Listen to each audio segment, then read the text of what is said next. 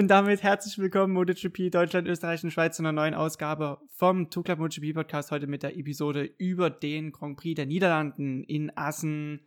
Wir sind heute im Sommermodus. Ich war gerade noch ein bisschen halt nackt unterwegs. Sorry, Basti, dafür, für den Anblick. Ähm, äh, wie geht's dir? Alles klar? Auch erstmal Servus von mir.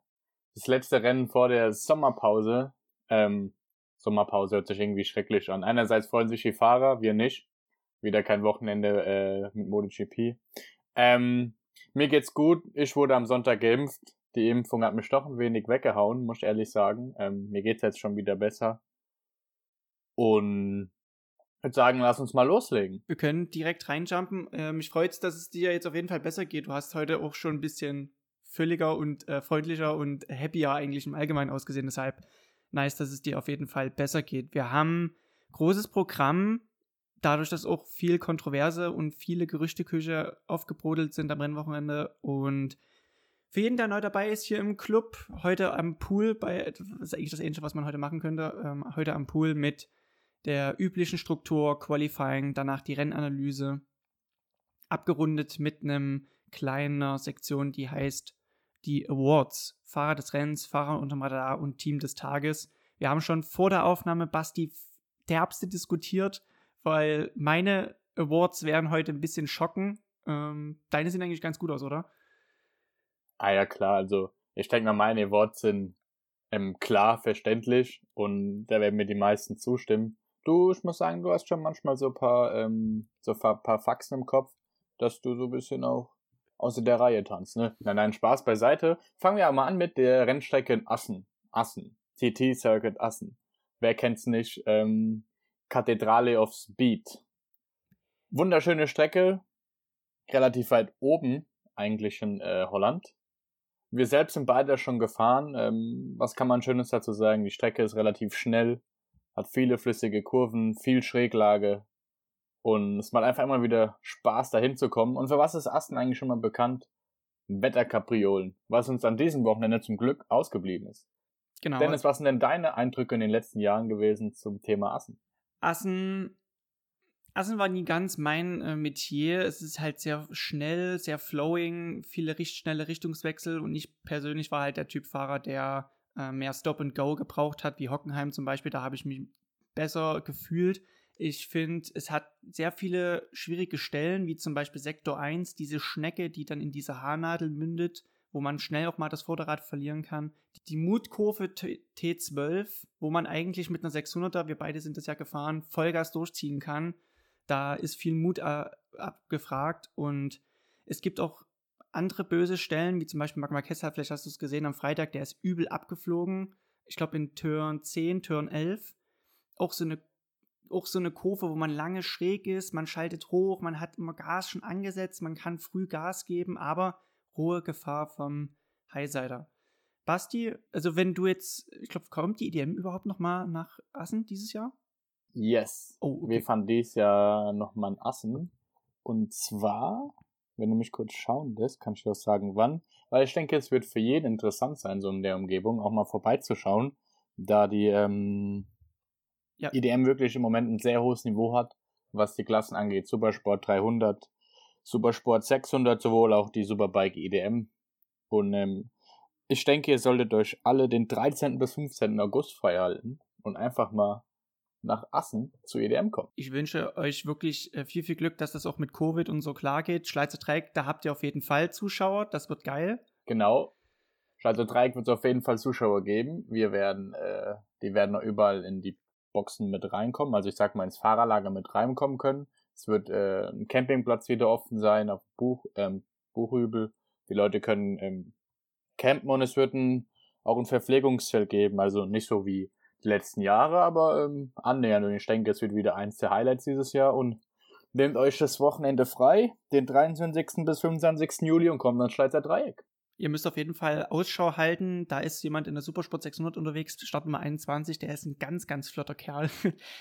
Ähm, Basti auf jeden Fall dort am Start. Und ähm, wollen wir reinjumpen? Yes. Q1, was gibt es eigentlich groß dazu sagen? Ähm, meine Überraschungskandidaten, die nicht in Q2 sind, Brad Binder.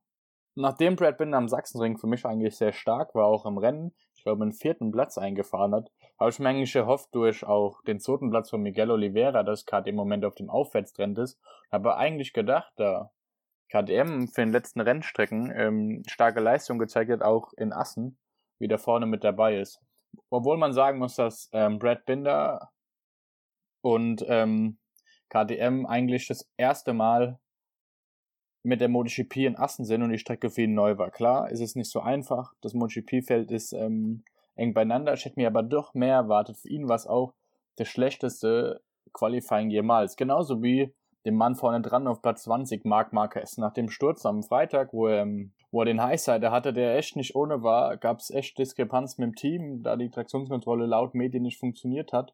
Und ich denke, dass er jetzt einfach froh ist, in der Sommerpause zu sein. Startplatz 20, nicht wirklich das, was sich Marc Marquez erhofft hat.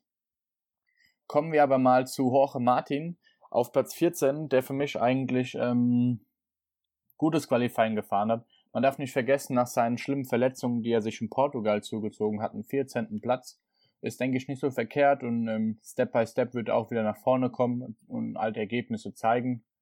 Aber trotzdem mit Platz 14 waren auch der beste Rookie. Weitergekommen sind Johann Sarko und Francesco Bagnaia.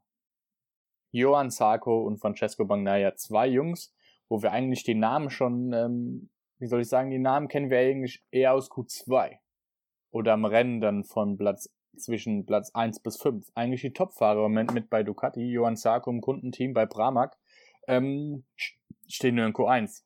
Warum? Nicht schwer zu erklären. Ich denke, Assen ist eine schwierige Strecke für Ducati, war eigentlich noch nie die Strecke für Ducati. Der letzte Sieg war 2008 oder 2009 mit Casey Stoner.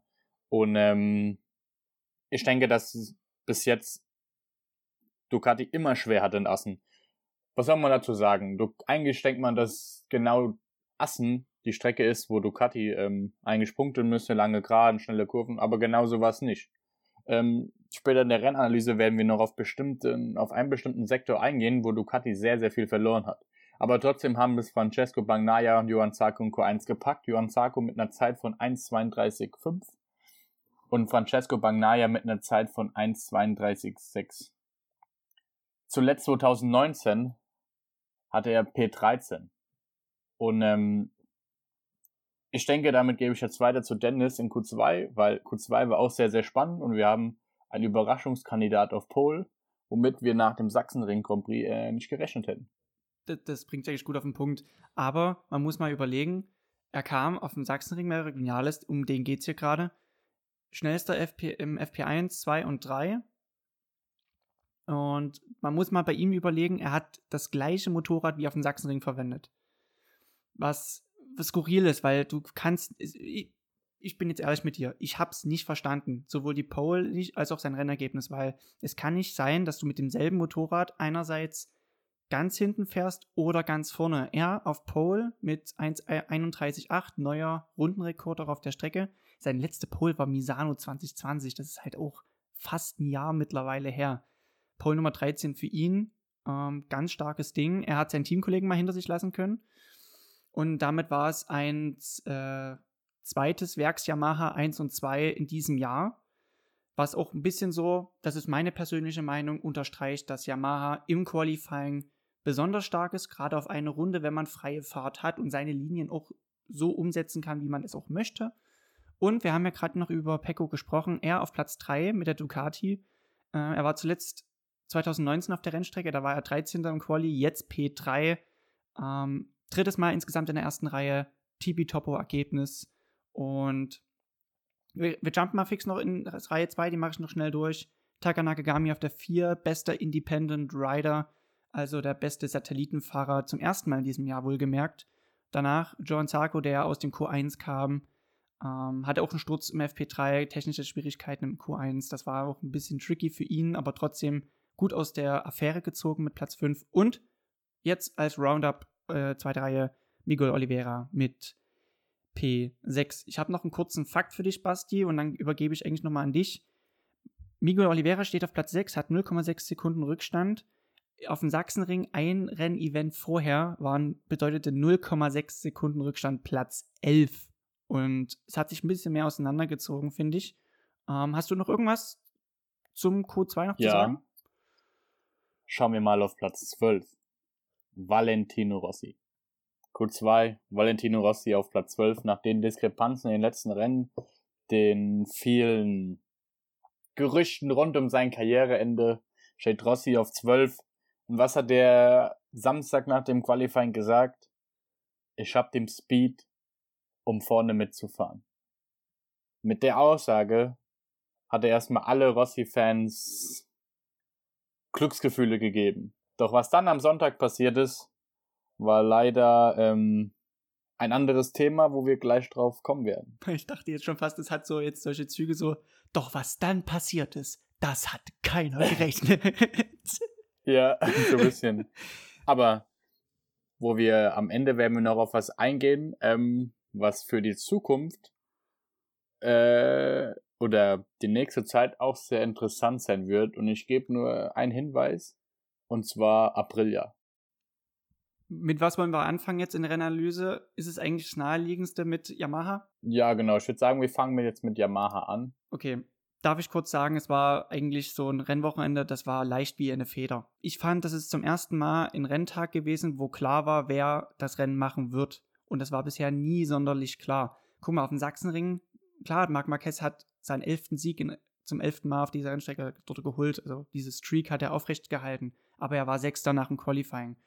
Selbst in, in Katar, wo man mit Ducati gerechnet hat, war auch Yamaha mit im involviert, um den Race, wer kann gewinnen. Und ich fand, hier war, ohne jetzt große Erwartungen auszusprechen, hier war eigentlich Pflichtsieg für Yamaha, oder? Auf jeden Fall, wie wir schon wieder sagen können, wie die letzten Rennen auch, auch ähm, da fällt mir wieder diese eine Name ein, Fabio Fantastik. Er ist einfach derjenige, der die Yamaha einfach gerade perfekt um die Strecke bewegt. Ähm, egal auf welcher Rennstrecke, egal wo er ist, ist er einfach mit dabei. Immer. Immer wenn es darum geht, äh, einen Sieger zu wählen oder einen Kandidat für die Pole Position, fällt immer der Name Fabio Quattararo. Und ich denke, dass Yamaha an dem Wochenende einen Top-Job gemacht hat. Yamaha ist bekannt für Top-Ergebnisse in Assen, auch die letzten Jahre. Quadraro, der am Sachsenring schon gesagt hat, zieht euch warm an, wir kommen nach Assen. Mhm. Hat ähm, seine Drohung wahrgemacht und hat einen souveränen Sieg eingefahren. Nachdem er Anfangsschwierigkeiten hatte, an den Ducati vorbeizukommen, hat er es doch geschafft und sich freifahren können auf äh, viereinhalb Sekunden, was einfach überragend ist mit einer neuen schnellsten Rennrunde auch Maverick Vinales, der wie immer wieder zeigte, dass er eigentlich die Anfangsphase nicht beherrscht, dass einfach nicht sein Ding ist, kam gegen Ende raus und sicherte sich Platz 2, also top Wochenende fürs Yamaha Werksteam. Kurzes Statement zu der Anfangssituation am Rennstart, wo äh, Quadraro so ein bisschen rübergezogen ist auf Vinales Linie und er musste so ein bisschen das Gas zudrehen. Fandest du das legitim?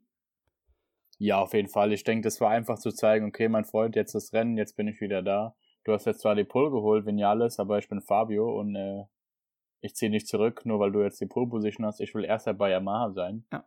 Und das zeige ich dir jetzt hiermit auch. Und es ist immer gut, teamintern auch mal zu zeigen, wer ähm, die Nase vorne hat. Und ich denke, äh, Fabio hat das schlau gemacht. Interessanter Sidefact, auch 2019 war auch das erste Assenrennen für Fabio Quadraro und es war auch das allererste Rennen, was er jemals in der MotoGP angeführt hat.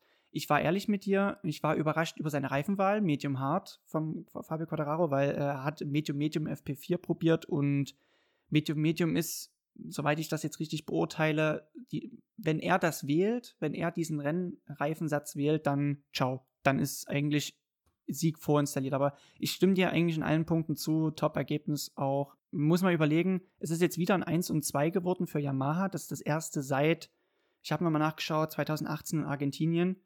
Und ich habe noch einen interessanten Fakt und dann will ich mit dir nochmal ganz konkret über Vinales sprechen und dann vielleicht nochmal ganz kurz Görloff und Rossi anreißen oder anschneiden wie Torte. Sorry dafür.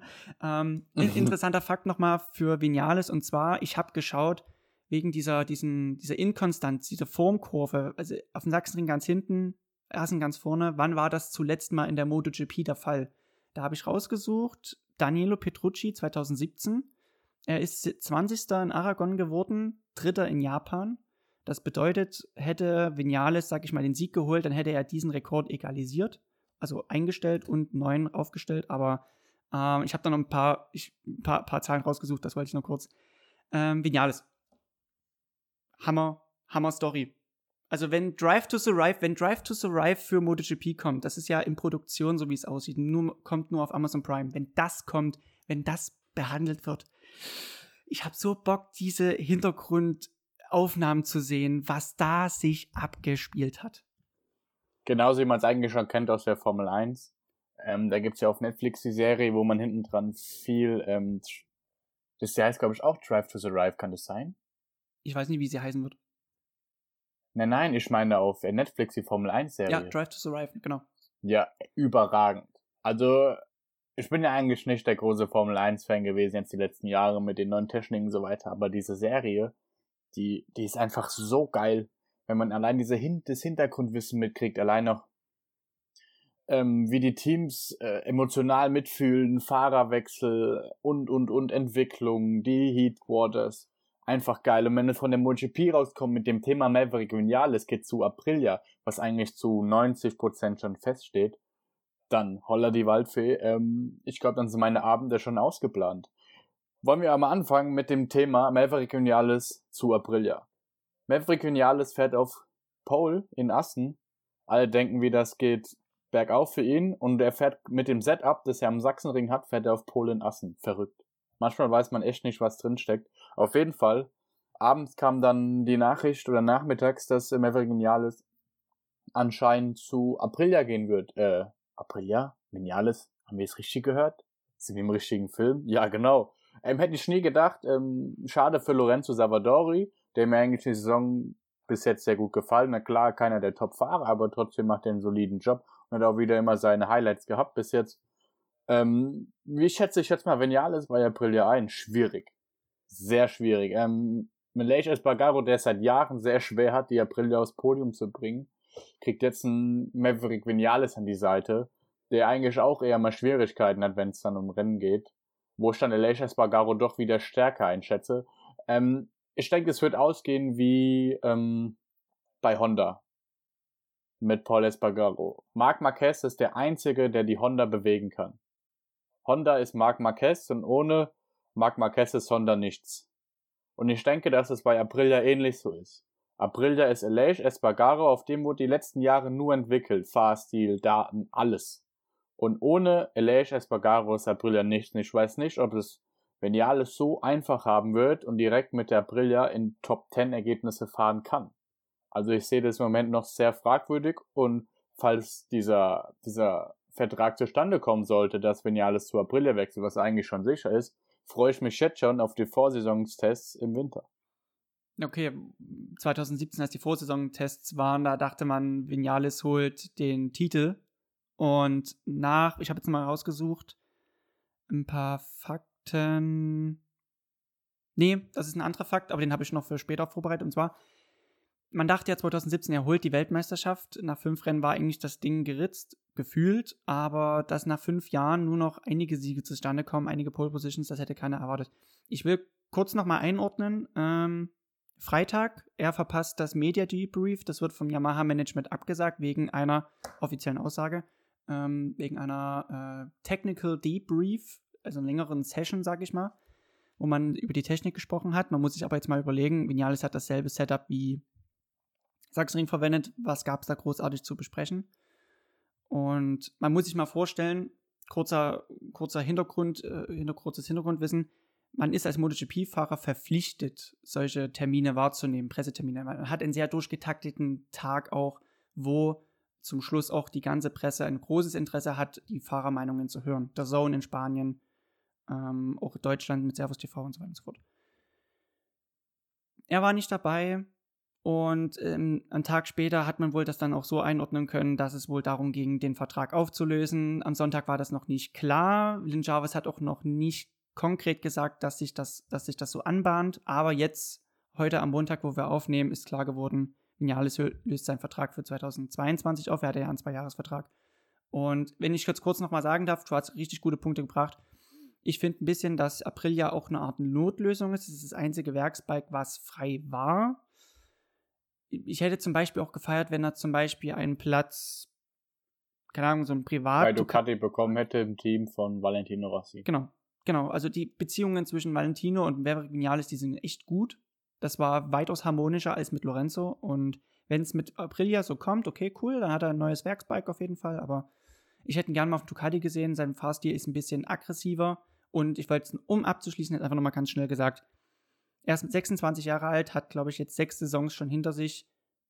Nein, sieben, sieben Saisons sogar schon. Er ist in Bezug auf Erfahrung und Alter das beste Paket, was du gerade haben kannst. Er ist noch sehr jung, hat aber schon sieben Jahre Erfahrung. Das ist ein bisschen wie Carlos Sainz in der Formel 1, der auch schon seit 2015 fährt und jetzt bei Ferrari unterwegs ist. Das wollte ich noch kurz mit anmerken. Genau, und da werde ich auch echt mal gespannt sein, weil dann wird es ja wieder interessant, wer rückt für Vinales bei Yamaha nach und wer rückt für Rossi, wo ich denke, dass er Ende des Jahres gehen wird, bei Petronas nach. Ähm, da gibt es im Moment sehr, gibt im Moment einen interessa interessanten Fahrer, der kommt aus der Schule der KTM-Jungs, fährt im Moment sein Rookie-Jahr in der Moto2 und heißt Raul Fernandes, der am Wochenende wieder ein überragendes Rennen der Moto2 gezeigt hat und sich auch den Sieg geholt hat. Das wird jetzt noch interessant, genau auch mit dem Wechsel von Maverick Vinales. Und ähm, bei Tech Trials ist aber auch noch nicht äh, die, ähm, die letzte die letzten Worte gesprochen genau. in Bezug auf Danilo Petrucci und Iga Lecona. Ich würde mal sagen, das wird in der Sommerpause noch richtig spannend. Es wird richtig spannend. Ähm, wir closen mal fix Yamaha noch ab. Valentino Rossi leider gestürzt in T7, in der schnellen Links beim Umlegen von rechts auf links. Das ist auch eine Mutkurve meiner Meinung nach, weil du musst das Motorrad reinlaufen lassen, ohne großartig zu bremsen. Tust maximal einen Gang runterschalten. Ähm, berüchtigte Stelle für Vorderradstürze, schade drum und Garrett Gerloff. Er war Ersatzmann für Franco Morbidelli, dadurch, dass Franco Morbidelli sich beim Training am Dienstag das Knie weiter verletzt hat, weiter lediert hat, wo auch eine Operation notwendig war. Er hat sich gut aus der Fähre gezogen, oder? Ja, auf jeden Fall. Nach, aber nach dem ähm, Start in Valencia letztes Jahr haben viele mit mehr gerechnet. Aber um ehrlich zu sein, er hat eigentlich einen guten Job gemacht, kann man nichts sagen. Wurde 17. an dem Rennen ich denke, das ist ein solides Ergebnis. Er hat die nächsten MotoGP-Erfahrungen machen können und äh, war wieder ein Highlight für ihn, sein Lebenslauf in der Karriere. Ich denke, das war in Ordnung. Aber nochmal auf Rossi anzukratzen. Ja. Nach seinem Sturz in Assen wird immer mehr vermutet, dass er nächstes Jahr aufhören wird. Oder vielleicht sogar in seinem eigenen Team fahren wird. Aber da wird es dann, denke ich, in der Sommerpause spannend. Machen wir weiter mit Ducati. Gerne. Ducati. Ähm, Ducati und Assen, wie vorhin schon angesprochen, schwieriges Thema. Eigentlich immer schon wieder Probleme gehabt. Jetzt haben wir hier mal weiter. Zarco, der eigentlich die beste Ducati zum fünften Mal jetzt wieder war, 2021, kam dann mit sechs Sekunden Rückstand auf Fabio Quattararo als Vierter ins Ziel. Mit den Worten, das war das härteste Rennen meiner Karriere, fuhr dann zehn Sekunden hinter dem Rennsieger Bagnaia auf Platz sechs rein. Jack Miller, der leider in der Strubenkurve stürzte und Jorge Martin, der sein Rennen vorzeitig aufgegeben hat, da er einfach noch nicht fit genug ist und die Kathedrale auf Speed ihm einfach viel zu viel abverlangt hat. Denke ich, im Großen und Ganzen brauchen wir dann nur über ähm, Sarko und Magnaya reden. Für Miller ein scheiß Wochenende ist wieder so ein Hoch und Ab. Da wird man jetzt sehen, wie er nach der Sommerpause zurückkommt. Fangen wir mit Sarko an. Sarko wieder top. Was will man mehr dazu sagen? War bei der Musik dabei. Eigentlich ist er sehr unfällig, sehr unauffällig im Rennverlauf und ich denke, er hat es wieder gut gemeistert. Ist, glaube ich, sogar äh, in der Rangliste Zweitplatzierter. Ja, genau, ist Zweiter in der Rangliste und somit auch ähm, beste Ducati und das im Kundenteam. Jetzt wird es auch wieder interessant dann für die nächsten Jahre. Ich denke, dass ein Zarko dann auch ähm, nach seinen Jahren ne, den Privatteam dann auch gerne mal äh, wieder ins Werk würde. Bagnaia hatte, wie gesagt, schon viele Probleme auch gehabt im letzten Sektor in den schnellen Passagen kurz vor Start und Ziel war einfach die Ducati komplett äh, over over the limit. Also da ging gar nichts. Ähm, die Honda, sowohl die Yamaha, KTM, sie konnten überall, wo sie wollten, die Ducati trotz äh, des Top Speeds, den sie hat, äh, links, rechts überholen in dem letzten Sektor und die waren einfach chancenlos. Und ich denke, Ducati hat mit Zarko und Magnaya einfach äh, für sich, ähm, wie sagt man, äh, das Beste getan an dem Wochenende und Punkte mitgenommen. Ich sehe ich sehe es genauso, weil Pecco hat auch das Rennen angeführt. Gut, er hat auch das Starting Device als sein Ass im Ärmel und das hat er auch gut ausgespielt. Schade, dass er wegen der Track Limits eine Runde extra, die extra Meilen laufen musste und dass ihn das, sage ich mal, dann gerade zum Schluss hin ein bisschen das Rennen zerstört hat. Ich habe eine wichtige Frage nochmal und zwar äh, Zago auf der 4 und diese Gruppe von 3 bis 5. Mir, Zago, Oliveira, wen hast du, sag ich mal, zur Mitte des Rennens eher auf dem Podium gesehen von den drei Kandidaten? Ich habe Zago tatsächlich Ganz gesehen. Ganz klar mir eigentlich. Nee, du hast schon gesehen, dass, also meiner Meinung nach hast du schon gesehen, dass mir einfach heute frischer ist und durch die Probleme der Ducati im letzten Sektor war mir eigentlich klar, dass mir äh, heute das Podium fährt. Mhm. Wo ich mich auch sehr gefreut habe. Ja, du, ich habe mich genauso drüber gefreut. Ich hätte nur Zago ein weiteres Podium gegönnt. Äh, ich habe noch mal einen Fakt und zwar, es steht jetzt 5 zu 4 zwischen Pecco und Jack Miller im Werksteam. Also er hat jetzt bessere Ergebnisse, sag ich mal, holen können. Aber klar, du hast es schon angesprochen, er hat jetzt 13 Punkte Vorsprung vor Pecco auf Platz 3. Zago momentan bester Fahrer. By the way, zu den Verträgen nochmal. Soweit jetzt nicht wie bei Maverick Vinales alles wieder aufgelöst wird. Ähm, nächstes Jahr alle Verträge von diesen drei Fahrern laufen aus. Es geht wirklich nur darum, wer verdient sich hier den Platz. Und 2021 wird genauso auch reinspielen. Und wenn Zago das jetzt über die Bühne bringt, hat er natürlich auch für die Vertragsgespräche ein Ass mehr im Ärmel. Ähm, ich wollte noch kurz, du hast schon alle Ducati-Fahrer genannt. Bastianini auf der 15 und Marini auf der 18. Er war damit zum zweiten Mal letzter insgesamt. Durchwachsenes Rennwochenende, man muss halt auch überlegen, es sind einfach Rookies. Es ist gerade jetzt so schwer als Rookie in der MotoGP zu starten, weil das Niveau so hoch ist. Und die haben auch Vorjahresmaterial. Mal sehen, wie die sich auch in der zweiten Saisonhälfte entwickeln. Ähm, das vielleicht zum Thema Ducati. Wollen wir rüberjumpen zu Suzuki, die das Podium geholt haben mit Joel Mir? Ich würde ich wollt sagen, dass Joel Mir meiner Meinung nach ähm, einen Mega-Job gemacht hat. Suzuki hat ausgerechnet, dass man auf die Runde 0,3 Sekunden im Rennen verlieren wird. Und Zarko war gut aufgelegt. Jetzt, du hast zwar schon beschrieben, jetzt nicht äh, sonderlich gut wie an anderen Rennwochenenden, aber war gut mit von der Partie.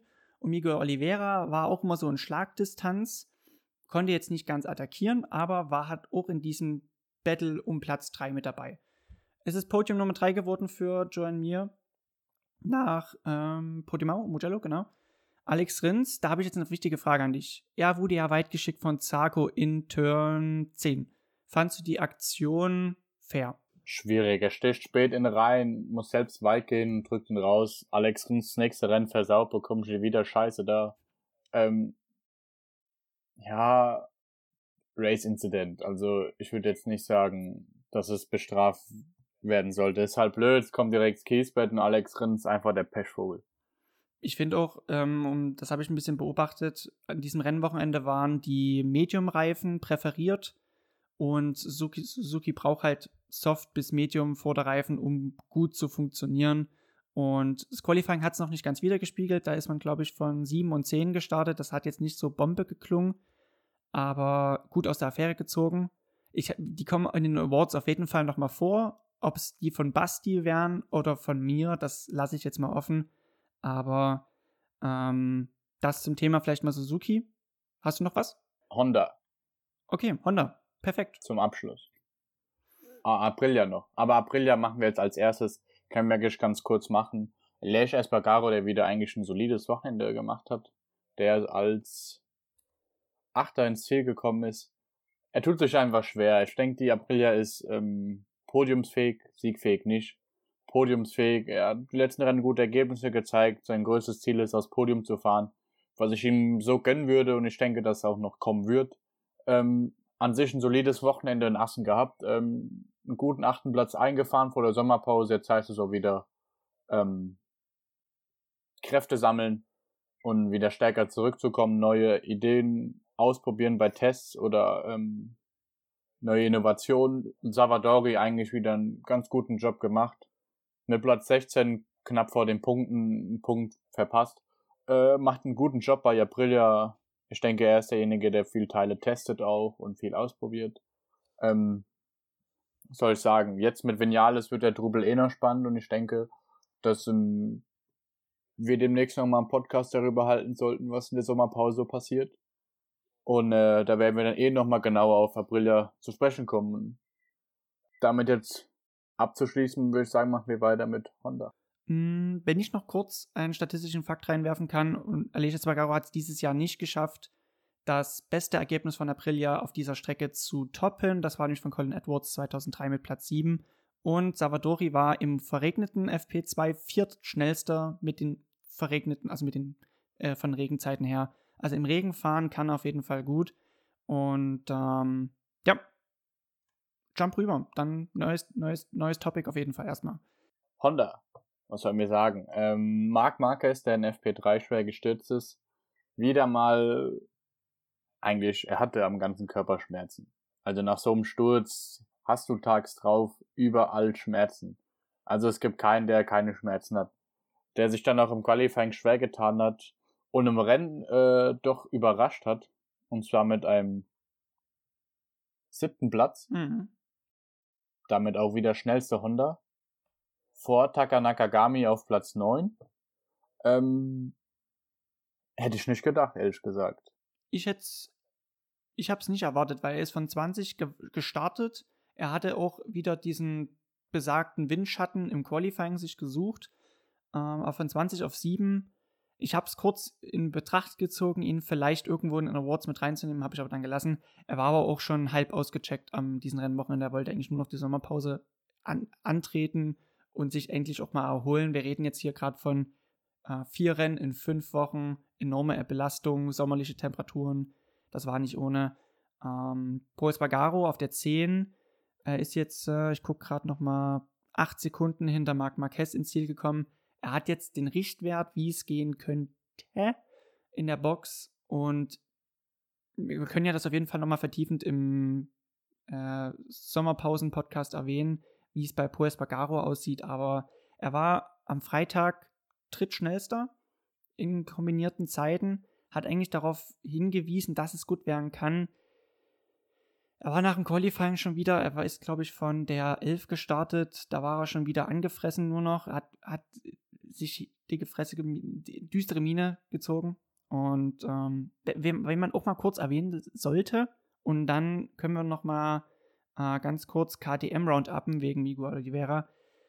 Auf der 14 Alex Marquez 8, 29 Sekunden hinter Quadraro. Das bedeutet bei 26 Runden ähm, mindestens eine Sekunde langsamer. Das ist schon böse. Ganz, ganz übles Ding, finde ich. Ähm, hättest du mehr erwartet von ihm, Alex Marquez? Ich denke, Alex Marquez hat eh einen schwierigen Stand. Sein Bruder Marc Marquez, der mehrfache Weltmeister, vom Werksteam direkt eigentlich abgeschoben, kann man sagen, ins äh, ins Privatteam. Ähm, ich denke, er macht an sich einen guten Job. Er ist auch nur einer der Rookies eigentlich. Das ist seine zweite Saison. Letztes Jahr auch nur eine halbe Saison gehabt, eine harte Saison innerhalb weniger Wochen, viele Rennen. Ähm, ich denke, er wird seinen Job noch machen. Er hat es letztes Jahr gezeigt und äh, ich denke, er wird auch der zweiten Saisonhälfte einen Aufwärtstrend haben. Ähm, bei KTM habe ich jetzt mal eine wichtige Frage und zwar, ich habe gesehen, Oliveira, der einzige der KTM-Fahrer in den Top 10 Binder auf 12, 13 Petrucci. Würdest du fast sagen, das war wieder so ein Rennwochenende, wo er Einzelkämpfer war, wie Marc Marquez es auf Sachsen, im Sachsenring war oder auch Quadraro auf dem Sachsenring, dass nur er gerade eben wirklich so konstant die Kohlen aus dem Feuer holt? Ich denke, es ist schwer zu sagen. Brett Binder, der das erste Mal da ist, ähm, der normal auch immer eigentlich vorne dabei ist, wenn es darum geht. Miguel Oliveira, der im Moment der stärkere Fahrer ist, bei KTM die Strecke kennt und ich denke auch einfach seinem Job wieder gerecht geworden ist. Mit dem vierten Platz kann sich echt nicht beschweren. Äh, mit dem fünften Platz kann sich echt nicht beschweren. Ja. Acht Sekunden hinterm Rennsieger, solide die Punkte mitgenommen. Und ähm, Brad Binder hat auch seine Punkte mitgenommen. Auf wie eine neue Strecke ist echt voll in Ordnung. Und für wen es halt, für wen es halt immer wieder schwierig ist, ist halt Tech 3 KTM. Und das sieht man halt immer wieder. Klar, Petrucci jetzt auf Platz 13, 27 Sekunden hinterm Rennsieger, aber immer, immer noch ähm, sechs Sekunden hinter Brad Binder, für den die Strecke neu war. Und Petrucci, der schon wie oft eigentlich schon in Assen war, ähm, schwierig. Ich denke, dass das Werk im Moment eine gute Basis hat, auch um aufs Podium zu fahren, mit Brad Binder, sowohl auch mit äh, Miguel Oliveira als ähm, würde jetzt auch ehrlich sagen, ersten Fahrer, ähm, hat Tech 3 doch eigentlich noch ein bisschen schwieriger und da wird es jetzt eh noch spannend, da die Teamkollege, Teamkollegen unter sich äh, auch so ein bisschen Clinch angefangen haben.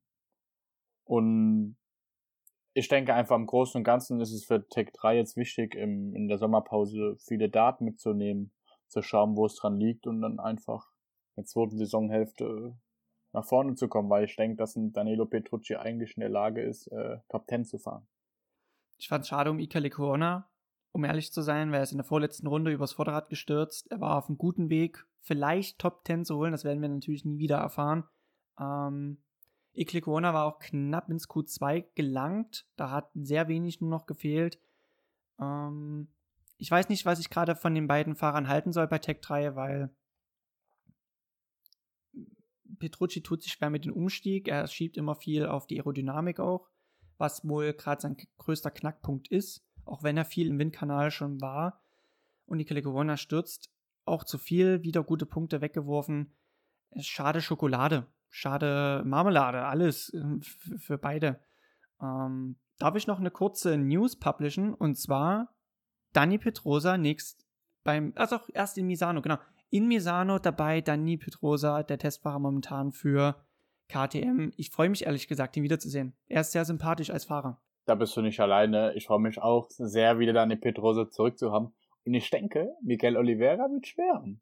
Also ich rechne schon mit guten Ergebnissen von Dani Pedrosa und der auch bewiesen hat, dass er als Testfahrer einen überragenden Job macht. Ihm ist viel zu verdanken, dass KTM gerade dort ist, wo sie sind. Auch kein Disrespect an Mika Kallio. Er war seit Stunde Null dabei, hat das Motorrad mitentwickelt, aber der große Sprung in den letzten Jahren kam mit dem Wechsel von Dani Petrosa zu, von Honda zu KTM als Testfahrer. Er hat es geschafft, das Motorrad für viele fahrbar zu machen. Das war eine große Stärke letztes Jahr. Ich sehe Punkte realistisch mehr aber auch nicht. Basti, hast du noch irgendwas zum Rennen selber zu adden oder wollen wir in die Awards jumpen? Abschließend kommen wir noch zu den, zum WM-Stand vor der Sommerpause. Gut. Fangen wir an auf Platz 1, wie bisher auch Fabio Fantastik mit 156 Punkten, gefolgt von Johann Sarko, der besten, das, der beste Privatfahrer und auch die beste Ducati mit 122 Punkten auf Platz 3 folgt ihm dann Pecco Bagnaya mit 109 Punkten. Platz 4 überraschend Johann Mir mit 101 Punkten. Da ist der Salat auch noch nicht gegessen. Und auf Platz 5 die zweite Werksducati mit Jack Miller. Ähm, in der Konstrukteurmeisterschaft steht Yamaha auf Platz 1 mit 184 Punkten, Ducati auf Platz 2 mit 167, gefolgt von KTM auf Platz 3 mit 114 Punkten, auf Platz 4 dann Suzuki mit 105, auf Platz 5 Honda mit 86 und auf dem sechsten Platz Aprilia mit 62 Punkten. Kommen wir zu den Awards. Dennis, fang du doch mal an. Wer war dein Fahrer des Rennens? Oh, guck nicht so, guck nicht so. Ich habe John mir genommen, weil äh, er kam von 10, hat sich gut vorgearbeitet, hat auch ein paar Manöver, die grenzwertig waren, gerade in dieser Spitzkehre gegen Jack Miller, da gab es auch einen Kontakt. Hm, würde er das, sage ich mal, konstant in jedem Rennen schaffen, was natürlich sehr, sehr schwer ist bei der Dichte in diesem Feld, dann wäre das natürlich optimal für Suzuki, wenn man mal bedenkt, wo sie gerade sind. Sie sind im Hintertreffen, aber auch für solche Ergebnisse immer noch gut. Ich hab, mich, mich hat es sehr gefreut. Ich fand die Aufholjagd nice, deshalb für mich Fahrer des Rennens, John Mir. Wie sieht es bei dir aus? Mein Fahrer des Rennens ähm, war unser Golfspielender Fabio. Ähm, einfach überragend. Ähm, am Anfang schwer getan, am Bagnaia vorbeizukommen, aber dann als er vorbei war, hat er wirklich das Herz in die Hand genommen und hat Rundenzeiten konstant den Asphalt gebrannt und hat Meter gemacht, überragend. Fabio Quadraro, super Rennen, am Ende dann doch noch ein wenig eingebrochen, wo dann Vinales dann wieder die Lücke ein wenig zugefahren hat, aber trotzdem im Großen und Ganzen wieder Top-Wochenende von Fabio und ganz klar für mich Fahrer des Rennens. Wer war dein Fahrer unterm Radar? Ich bleibe bei Suzuki. Platz 11 für ihn, Alex Rins. Ich finde es deshalb ähm, krank, weil er hatte 9 Sekunden Rückstand auf die Spitze nach seinem Ausritt ins Kies. Ist ja auch so, dass Assen viel mehr noch Kies hat als andere Rennstrecken zum Beispiel. Und man hat, glaube er hat äh, 1, 2, 3, 4, 5. Ja, um die 10 Plätze hat er gut gemacht. das war auch so eine Aufholjagd, die ein bisschen untergegangen ist, weil Vinales hat die Schlagzeilen bestimmt, Quadraro hat sportlich betrachtet den Erfolg geholt, sein Teamkollege auf dem Podium, das hat man mal schnell vergessen und für mich ist das so ein Prachtexemplar für einen Fahrer unterm Radar. Wie sieht's bei dir aus? Mein Fahrer unterm Radar war Taka Nakagami. Nach einem überraschenden vierten Platz in Q2 und somit der schnellsten äh, Honda im Qualifying. Ein wirklich gutes Rennen gefahren am Anfang. Ähm, er hat, war echt vorne dabei, auch bei der Musik. Man hat gedacht, oh, was, was ist denn hier los? Taka Nakagami ähm, ist die erste Rennhälfte echt top gefahren, vorne mit dabei. Ums Podium hat er dann doch leider ähm, Probleme bekommen, ist am Ende als Neunter mit zwölf Sekunden hinter der hinter dem Sieger Fabio Quattararo eingelaufen und hinter äh, zwei Sekunden hinter Marc Marquez.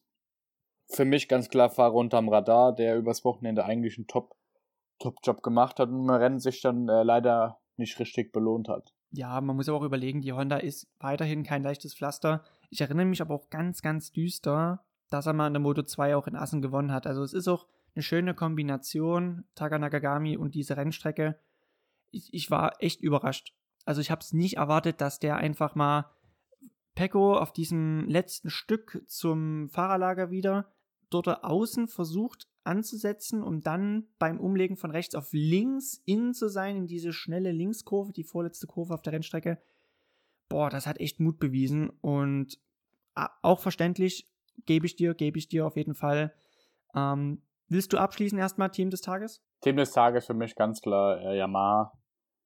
Jetzt nicht unbedingt äh, Petronas, aber auf jeden Fall äh, das Werks Yamaha-Team. Platz 1 und 2, Maverick Vinales, Fabio Quattararo. Ähm, mega Job an dem Wochenende gemacht. Wieder einmal gezeigt, dass Yamaha eigentlich gerade so das konkurrenzfähigste Bike mit Ducati ist und ähm, für mich ganz klar äh, Team des Tages. Jetzt kommen wir zu deinem Team des Tages, wo ich, äh, als ich es vorhin gelesen habe, mir erstmal dachte, oho, da will es aber jemand wissen. Ich, ich will es halt richtig wissen, weil ich mache jetzt äh, Suzuki komplett. Ich nehme auch Team als Team des Tages Suzuki. Es ist Yamaha ist ja naheliegend und ein 1 und 2 im Quali, ein 1 und 2 im Rennen umzusetzen, das gab es noch nicht so oft und ist auch sehr lange her. Ich würde, ich habe, das habe ich jetzt tatsächlich nicht rausgesucht, aber das muss auch schon mehrere Jahre äh, zurückliegen. Ich habe deshalb Suzuki genommen, weil sie bei mir schon beide Awards gewonnen haben. Das Podium war wohl verdient. Sie haben sich gegen Ducati durchgesetzt, gegen KTM und Honda und Aprilia. Das ist, Basti, das ist mir im Rennergebnis noch aufgefallen. Wir haben in den ersten acht alle sechs Hersteller, was auch so oft nicht vorkam, aber das mal am Rande äh, gesagt. Ich habe deshalb Suzuki genommen. Es war äh, rundum ein viel besseres Rennwochenende und sie haben theoretisch alle Fahrer gut ins Ziel bekommen. Schade für Alex Rins, der sein Rennen leider weg, weggeworfen hat. Also Zarko hat ihn weggeschickt, das wollte ich damit sagen. Aber ja, ich, ich, ich dachte mir jetzt, komm, jetzt hast du alle Suzuki-Fahrer schon genannt, jetzt machst du auch noch das Team. Deshalb für mich Team des Tages Suzuki. Kann ich, kann ich mehr oder weniger nachvollziehen, aber für mich ganz klar Yamaha. Aber ich denke, jeder hat da seine eigene Meinung und es passt schon so. Jetzt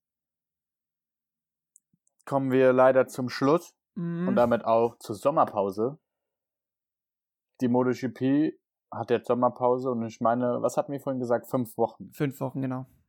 Nach der Sommerpause sind wir dann in Österreich. Steiermark Grand Prix, zwei Rennen hintereinander. Geil. Ich freue mich. Äh, meine Analyse, Ducati auf 1, 2 und 3. Ähm, ich denke, das wird äh, eine klare Sache, obwohl ich mich auch gerne überraschen lasse wieder von Fabio Fantastik, wo man jetzt so langsam merkt eigentlich, dass es mein klarer Lieblingsfahrer ist. Ähm, ist mir noch gar nicht aufgefallen. Nein, Spaß beiseite. nee, ich, ehrlich gesagt, ich stehe voll auf die Suzukis. Ich finde Suzuki überragend. Andererseits finde ich doch ein Fabio mit seinem Fahrstil, seinem ruhigen Fahren und ähm, einfach geil. Der erinnert mich immer so ein bisschen an Jorge Lorenzo. Jorge Lorenzo ist ja auch so ein umstrittenes Thema. Ich finde aber vom Fahrerischen Jorge Lorenzo einer der besten MotoGP-Fahrer Jemals. Hot Take. Nein, Spaß. Ähm, ich weiß gar nicht. So. Ich, ich weiß gar nicht, warum du jetzt von 1, 2 und 3 Ducati sprichst. Das ist doch, liegt doch auf der Hand, dass Yamaha dieses 1 und 2 direkt auch wiederholen wird. Es liegt auf der Hand. Topspeed. Hot Take. Topspeed haben sie auf jeden Normal Fall. Normal müssten wir jetzt irgendwie was setzen. Normal müssten wir jetzt irgendwie was setzen, aber ich denke, das könnte man dann nochmal äh, in unserem Sommerpausen-Podcast Analyse erste Saisonhälfte ähm, anderer Zeitplan Grand Prix Steiermark Podcast äh, erwähnen. Gerne. Also wir machen jetzt nach der, dieser Ausgabe machen wir noch ein paar Pods jetzt in der Sommerpause. Wir haben den Schedule noch nicht ganz besprochen, wie frequent wir, sag ich mal, hochladen werden, aber es kommt auf jeden Fall erstmal eine Episode, das wird die nächste sein, zur ersten Saisonhälfte, die Tops, die Flops, die Awards, ähm, Fahrer der ersten Saisonhälfte, sag ich jetzt einfach mal, Fahrer und Radar und auch Team des, ähm, Team der ersten Saisonhälfte. Und ähm, da habt ihr nochmal ein schönes, kompaktes Roundup. Der Two Club bleibt natürlich deshalb offen. Ich, ähm, wenn du jetzt noch nichts weiter hast, würde ich schon auf ganz entspannt jetzt äh, abmoderieren. Alles klar, perfekt. Ich, ich, ich, ich tue abmoderieren. Vielen Dank fürs, äh, fürs Zuhören und äh, Basti, du hast das letzte Wort. Es war wieder schön mit dir, Dennis. Ähm, Holland ist rum. Es war wieder ein spannender Grand Prix. Jetzt heißt es erstmal Sommerpause. Und ich denke, für viele auch, die jetzt zuhören, ähm, heißt noch ein bisschen Fußball schauen, die EM. Ja, Holland ist auch raus, by the way. Ich freue mich. genau, stimmt. Ich freue mich auf den nächsten äh, Podcast, die jetzt noch so anstehen. Und zum Abschluss äh, unser typisches Wort: Drop the mic. Und ähm, wir sehen uns. Ciao. Ciao.